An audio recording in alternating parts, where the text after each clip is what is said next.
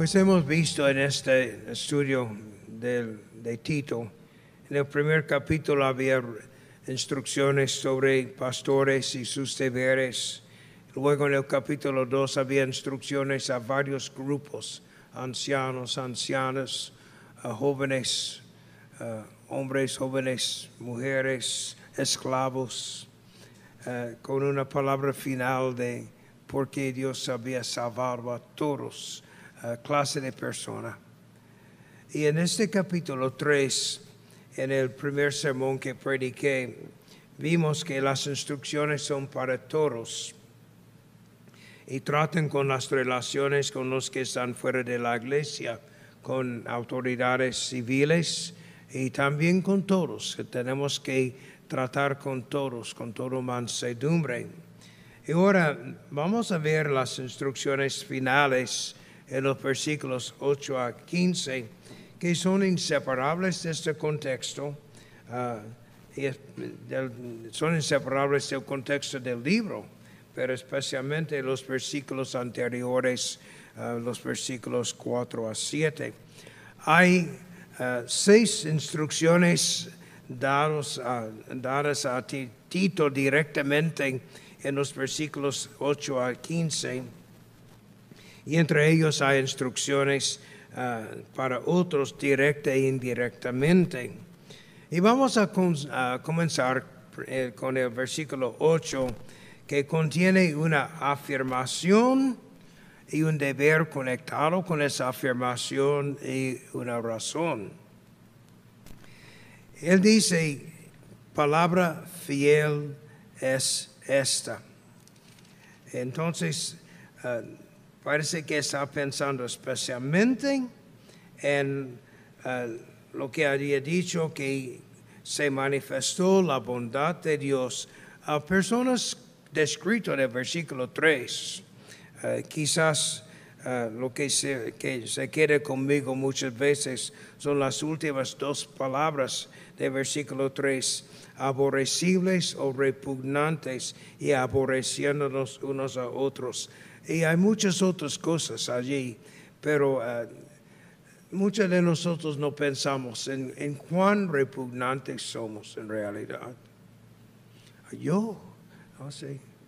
Es que hay tantas cosas y tenemos que soportar unos a otros ah, en el mundo, o sea, sin la gracia de Dios. Y entonces el aborrecimiento que hay, disfrazado, escondido, pero es parte de la naturaleza humana. Somos repugnantes y aborrecemos unos a otros, además de ser insensatos, rebeldes, extraviados, pero Dios nos salvó. ¿Y cómo nos salvó? No por obras de justicia que nosotros hubiéramos hecho, sino por su misericordia, por el lavamiento de la regeneración que solo Él puede hacer y ha hecho, por la renovación del Espíritu Santo, que nosotros no tenemos control sobre eso, el cual derramó en nosotros abundantemente por Jesucristo, nuestro Salvador, para que justificados por su gracia, como leímos en la, la confesión de fe en esta mañana, viniésemos a ser herederos. Todo es de Dios. Es Él que nos ha declarado justo. Y entonces, esta es una eh, palabra fiel, digno de ser recibido. Dios nos salvó. Y el deber en conexión con eso, que Pablo dice, en estas cosas quiero que insistes con firmeza. La palabra es firme. Entonces hay que insistir con firmeza. De manera que, ah, que tenga paciencia conmigo. Si yo insiste con firmeza en estas cosas, yo espero que toda persona aquí, y tengo razón- razones para creer que por lo menos la mayoría de ustedes reunidos aquí, saben que nosotros no somos salvos por nuestras obras, ni obras de justicia. Esa, una de las cosas que hace la enseñanza de la Iglesia Católica Romana tan peligrosa y que Martín Lutero y los reformadores han señalado y que se está- podemos ver claramente en la Biblia, es que mezclan la justicia que Dios obra en nosotros y nadie duda o nadie debe dudar que Dios también obre en nosotros una justicia personal, que es necesario, pero que eso no es la base de nuestra aceptación con Dios. Dios nos acepta solamente por Jesucristo. La justicia que acepta no es la que obra en nosotros, sino lo que, lo que Jesucristo logró, su obediencia hasta la muerte. Importante esto. Insista en esto. Y mientras que puede predicar y hablar a otros en privado, pues y ustedes también deben insistir en esto. Dios nos salvó no por obras de justicia que nosotros hubiéramos hecho, sino por su misericordia. Y nos justificó por su gracia, no por ninguna obra que nosotros hemos hecho. Pero ah, Pablo dice a Tito, insiste en esto, habla de esto, como dice la versión de las Américas. Pero ¿para qué? ¿Por qué? Bueno, para que crean, para que los que creen, dicen, procuren ocuparse en buenas obras. Ay, pastor, has dicho que las obras, no somos salvos por obras, ahora va a hablar. Sí, voy a hablar. Porque el Señor nos salva por su gracia, aparte de, las, de nuestras obras, para que hagamos buenas obras.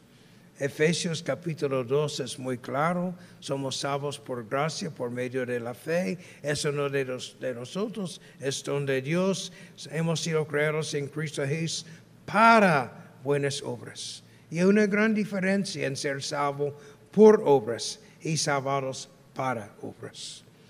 Y el pueblo del Señor es un pueblo celoso de buenas obras. El hecho de que Dios nos ha salvado ha cambiado, ha transformado nuestras vidas de manera que estamos ocupados en eso. Y la tendencia, la naturaleza de la salvación que Dios obra en nosotros es que nos lleva a buenas obras. O como leemos en la confesión, la fe que Dios nos da por la cual somos justificados. La fe no llega a nosotros solamente. La fe viene acompañada con el amor y con las obras que el Espíritu Santo obra en nosotros. Y Dios no nos acepta por eso, pero Dios sí hace eso en nosotros. Y entonces los que creen en Dios deben procurar ocuparse en buenas obras. Y dice, estas cosas son buenas y útiles a los hombres. Las obras buenas son útiles a otros. Lutero dijo una vez que, que las obras tuyas no ayudan a Dios, no hacen nada para Dios, pero sí ayudan a tu prójimo. Y a nosotros mismos reconocemos que haciendo lo que el Señor quiere, tenemos el testimonio de una buena conciencia. Estas cosas son buenas y útiles a los hombres, a los que reciben, a los que hacen, son buenas y útiles. ¿Y por qué dicen que los que creen en Dios procuran ocuparse en buenas obras? ¿No debe una persona impía ocuparse en buenas obras? Bueno, en un sentido sí, pero no puede. Un hombre puede hacer hospitales, un hombre puede hacer, mm, regalar todo lo que tiene a los pobres, pero si no tiene amor a Dios, eso no es una buena obra para Dios. Los hombres lo pueden llamar buena obra, pueden decir, esa es buena gente, pero Dios no lo ve como una buena obra. Tiene que ser algo hecho en obediencia a Él, en amor a Él, para la gloria de Él, para que sea considerado una buena obra, hecha por personas en unión con el Señor Jesucristo y con el Espíritu de Cristo. Y eso es lo que vemos en el versículo 8, Pablo subrayando la importancia de reconocer la salvación que Dios nos ha dado, cómo lo ha hecho y los efectos de eso y la necesidad de insistir en eso. Y no solamente los pastores, ustedes también.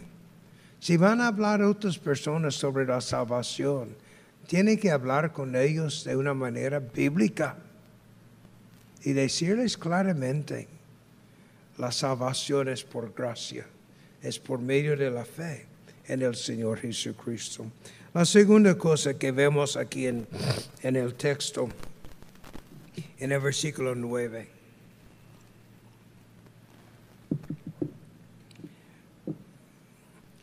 Él dice, pero evita cuestiones necias y genealogías y contenciones y discusiones acerca de la ley, porque son vanas y sin provecho. En contraste con esa palabra fiel, hay cosas que los hombres pueden hablar que no sirven para nada, que no edifican.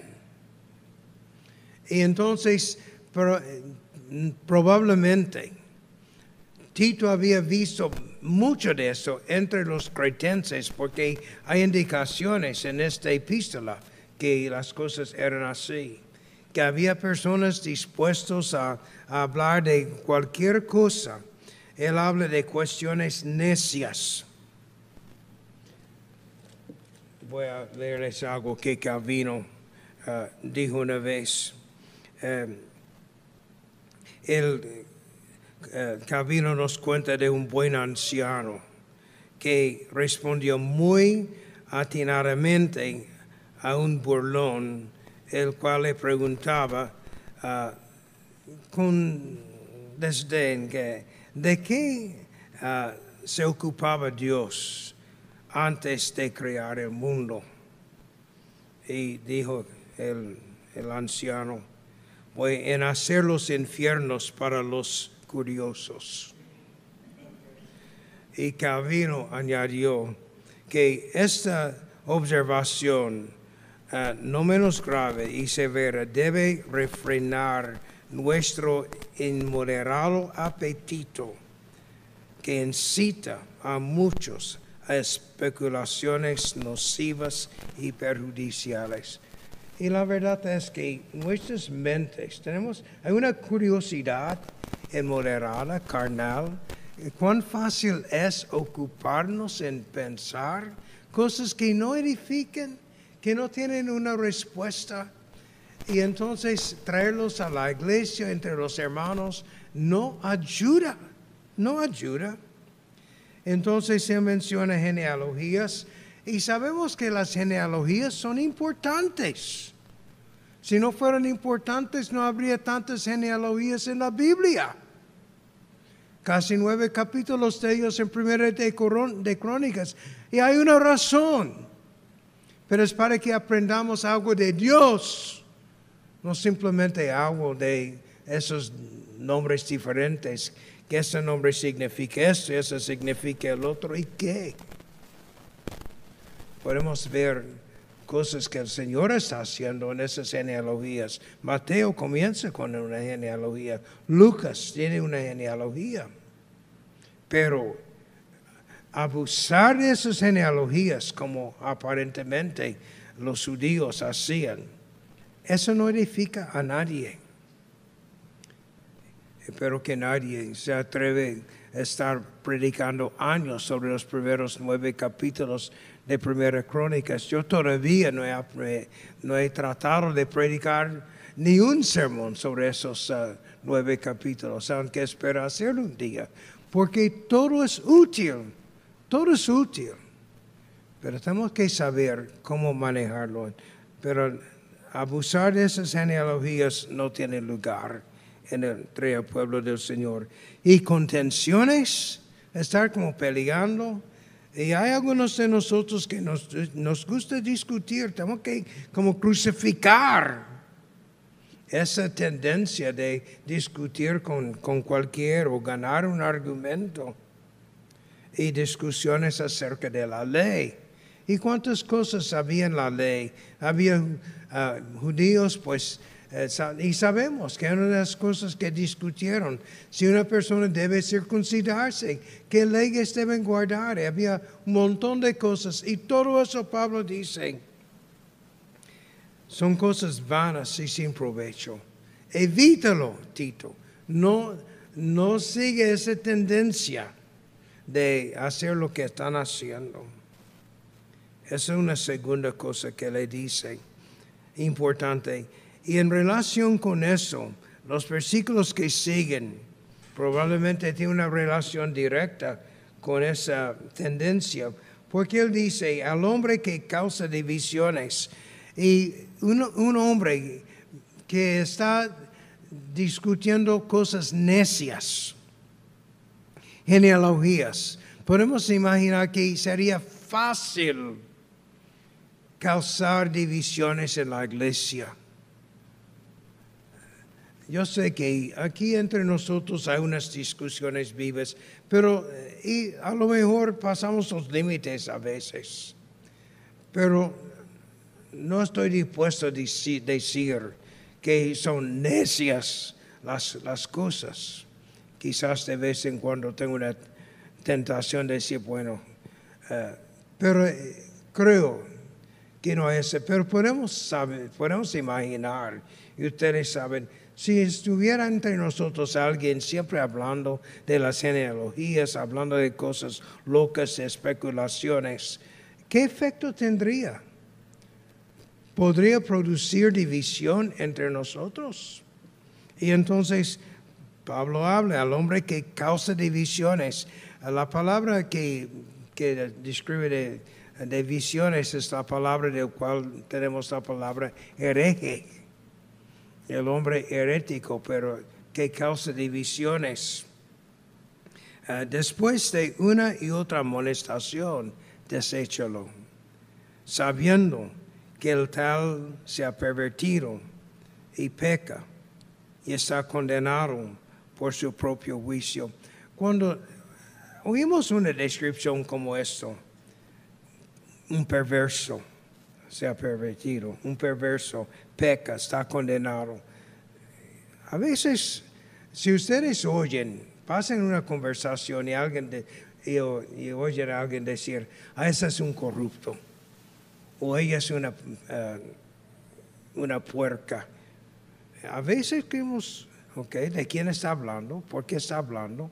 Y yo creo que espero, espero que palabras como esto, como nos llaman la atención. ¿Te gustaría que Dios te llamara un perverso, una perversa? Una persona que ha condenado a sí mismo? Una persona pecador o pecadora. ¿Te gustaría eso? No, espero que no. Entonces, ¿qué vamos a hacer? Pues escuchar las amonestaciones, no causar divisiones y si estamos haciendo algo así, escuchar las amonestaciones. Porque vemos que el deber aquí es desechar cierta persona, pero eh, el que causa divisiones, pero las condiciones son después de dos amonestaciones, después de uno y otro. Eso no es algo que, pues la primera vez que una ofensa, ya, mira, tú no estás bienvenido aquí. No, no, es que hay una amonestación. No escucha. Hay otra amonestación. No escucha. Mira. Según los proverbios, es un necio, un insensato que no escucha los consejos, que no recibe las amonestaciones. Y de hecho, los proverbios indican que si vemos una persona que no quiere escuchar las amonestaciones, déjalo. Y eso es lo que el Señor está diciendo aquí. Si, una, si vemos una persona causando divisiones que no responde a las amonestaciones, deséchalo. O sea que debemos separarnos de él, no debe tener ninguna bienvenida. En, un sentido, excomulgado de la comunión y comunidad de los santos. está condenado por su propia manera de portarse. Porque el que no escucha la corrección está condenando a sí mismo. Y eso es algo importante para nosotros saber y aprender. Y espero que el Señor nos ayude a ver cuán importante es tener paz y armonía en base de la verdad en la iglesia, evitando cosas que no son necesarias, enfocando en lo que son palabras fieles del Señor. En el versículo 12 tenemos una cuarta instrucción. Cuando envíe a, ti Artemas o a Tíquico, apresúrate a venir a mí en Nicópolis porque allí he determinado pasar el invierno. Eh, no sabemos más de Artemas. Ese es el único lugar eh, en la Biblia donde vemos el, nombre de Artemas, pero Tíquico fue un compañero de Pablo eh, y se menciona varias veces en las epístolas y en los hechos también. Pero lo que vemos aquí es en el cuidado de Pablo para la iglesia, él no dice apresúrate a venir cuando envíe Artemas o a Tíquico, porque Tito era un pastor, él estaba cuidando a esa gente. Él no iba a dejar a ellos simplemente. Y Pablo no iba a pedir que dejara a su, a, su grey, a su pueblo allí simplemente para venir a estar con Él, sin tener a alguien que pudiera servir al pueblo del Señor de una manera adecuada. Y qué importante es esto. Estaba repasando unas notas que hice en el año 93 y había metido el nombre de uh, Alonso Manso. Y yo había olvidado por completo ¿Quién es Alonso Manso? Si hay una persona aquí o dos sería raro. Yo, yo mismo escribí como unas cuantas palabras sobre Alonso Manso. Y luego, pues, si alguien me hubiera preguntado ayer por la noche, ¿quién es Alonso Manso? Yo no sé. Pero mirando mis notas esta mañana, pues Alonso Manso era como un sacerdote católico en, los principios de Puerto Rico, que salió de Puerto Rico a España y siguió cobrando los diezmos de su pueblo aquí en Puerto Rico y siempre estaba buscando grandes cosas para sí. Los que tienen interés en la historia de Puerto Rico, pues puede buscarlo. No hoy, pero apunte al nombre, Alonso Manso. Ah, no era, no era como Pablo no era como Tito. Él no, tenía cuidado de las ovejas. Pablo sí, tenía cuidado. Cuando llega Artemas o llega Tíquico, entonces venga. Habrá alguien que puede estar allí cuidando a las ovejas. Pero Pablo quería que Tito estuviera con él y no simplemente para ayudarle personalmente, podemos estar seguros que Pablo estaba siempre pensando en ministerio, dónde podemos predicar, cómo podemos hacer el Evangelio llegar a otros lugares, en qué puedes tú estar ocupado de una manera que será por el, beneficio del reino. Una quinta instrucción se encuentra en los versículos 13 y 14. Eh, Acenas, intérprete de la ley, y Apolos, encamínales con solicitud, de modo que nada les falte.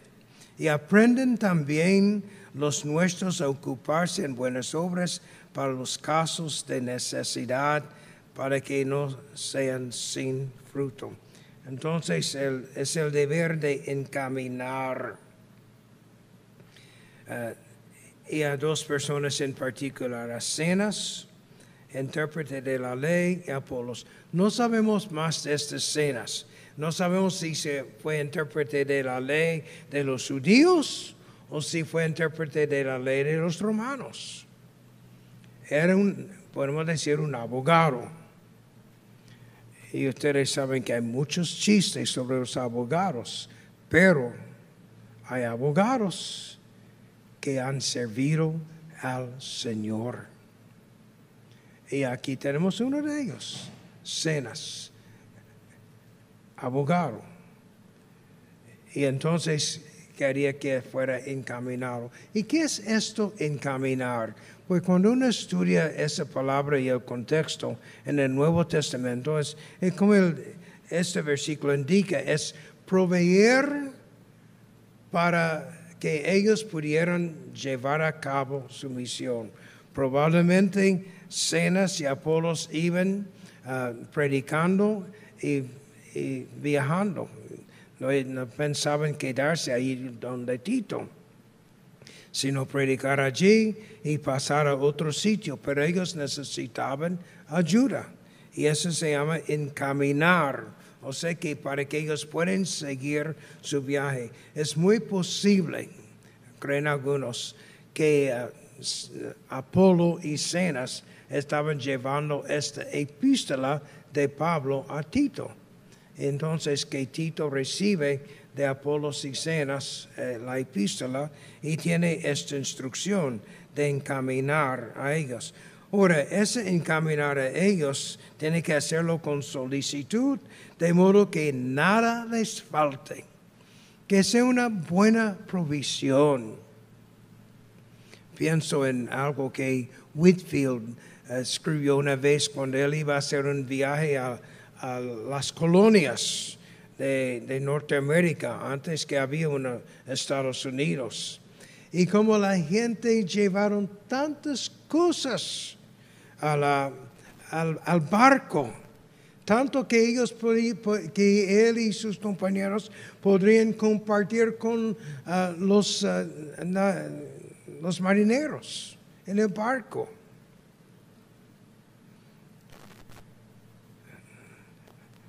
No sé si debo mencionar que hasta que le llevaron cerveza para, para el viaje, pero eso está en las notas. Ah, no creo que ellos se embriagaron, pero fueron cosas así. Llevaron todo lo que ellos necesitaron para el viaje.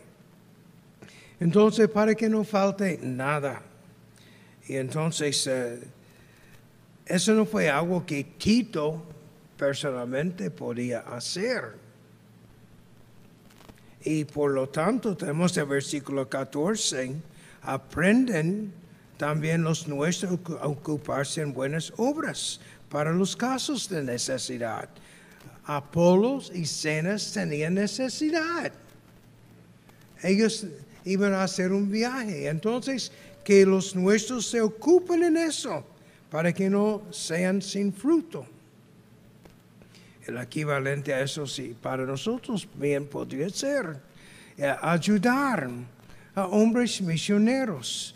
Y podemos dar gracias al Señor que Dios ha permitido a esta iglesia pequeña ayudar hombres, algunos por muchos años, en la República Dominicana, en, en Perú, en México y especialmente en Honduras y hacer otras cosas, pero eh, eso es, uno, es algo importante y de vez en cuando otras personas ofrendas al hermano de Marruecos y, algunos hermanos en otros sitios y eso es, eso es una buena obra porque especialmente los hombres que estamos ayudando no hay ninguna evidencia que se están enriqueciendo, sino que realmente están cuidando a los reyes del Señor, están cuidando del Señor. Y entonces hay necesidad.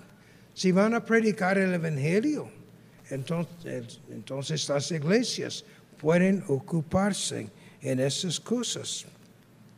De manera que para nosotros el equivalente sería cuidar a personas que están llevando el Evangelio a otros sitios. Y finalmente, en el versículo 15, eh, tenemos eh, esta palabra, todos los que están conmigo te saluden. Y eso es algo que se supone que hubiera animado a Tito.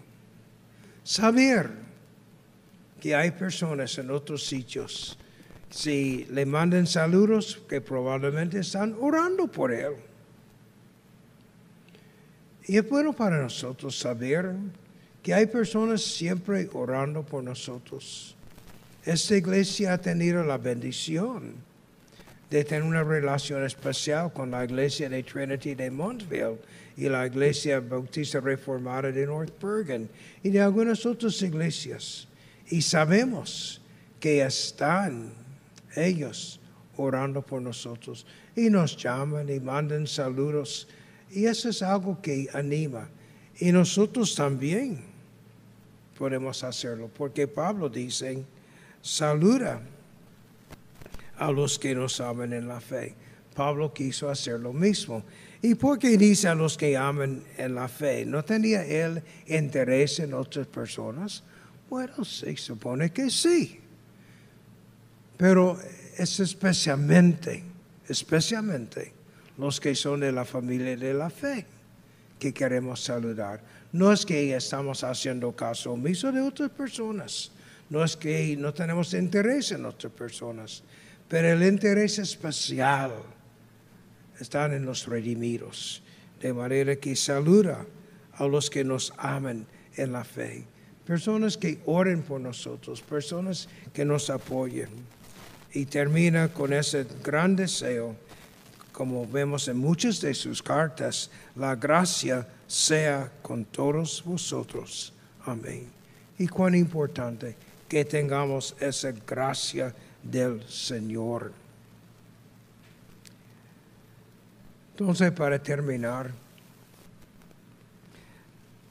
con las dificultades de comunicación que había, podemos ver en esos versículos, los cristianos aprendieron cómo mantenerse en contacto. Yo no sé qué clase de red ellos tenían, pero Pablo podía decir, yo voy a estar en Nicópolis. Yo no sé cuán grande era Nicópolis, pero él sabía que Tito iba a poder encontrarle. Imagínense si yo te digo a ustedes, miren, encuéntrame en Río Piedras. Río Piedras, ¿dónde? ¿Cómo? Ah, pero los cristianos tienen una manera de estar en comunión unos con otros. Cartas, contactos. Y qué bueno que el Señor proveyó para eso. Y si ellos pudieron hacerlo con tantas dificultades. ¿Y nosotros qué excusa tenemos? A veces me siento culpable porque no me pongo en contacto con algunas personas que pienso que yo debo tratar de llamar o localizarle. Podemos animar nosotros si tenemos medios. Saluda a los que nos aman en el Señor. búscame, apresúrate en venir, voy a estar en Nicópolis. Y sabiendo que eso no iba a ser algo imposible para él hacer. Entonces también quiero preguntar, ¿son las buenas obras realmente importantes para nosotros? Buenas obras, obras que Dios manda, obras que hacemos pensando en Él, para la gloria de Él, respondiendo a lo que Él ha hecho. Pero es, importante, son importantes para nosotros las buenas obras. Espero que sí. Y las buenas obras son muchas, son muchas. Desde cambiar los pañales de un bebé, haciéndolo para el Señor, es una buena obra. Lavar los trastes es una buena obra. Limpiar el patio es una buena obra. Si lo hacemos como debemos hacerlo. Y hablar con el vecino, con otros del Evangelio, es una buena obra. Predicar, una buena obra. Enseñar. Hay tantas cosas, lo que el Señor nos ha mostrado. Pero necesitamos pensar en lo que el Señor quiere. Él nos ha enseñado a orar. Hágase tu voluntad. Y entonces todo lo que el Señor ha revelado debe ser una ocupación o preocupación nuestra. ¿Qué nos ha dicho el Señor? Desde el uso de la lengua hasta los pensamientos, las actitudes de corazón, las reacciones, tantas cosas el Señor nos ha mostrado. Y Él quiere que estemos ocupados en aquellas cosas. Sabiendo, sabiendo que eso no nos va a salvar,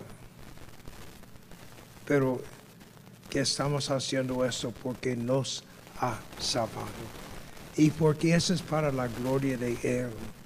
Y es una demostración que Él ha hecho algo y queremos que el mundo sepa que Dios ha hecho algo. Queremos brillar como luces, ser como sal, tener el buen olor de Jesucristo. Y hablando de buenas obras, nos gusta ayudar a los que llevan el Evangelio. Oramos por ellos, por los que trabajan para la edificación de la iglesia, buen ánimo de la iglesia. Y por supuesto, sobre todo, espero que toda persona aquí ha aprendido bien esa palabra fiel,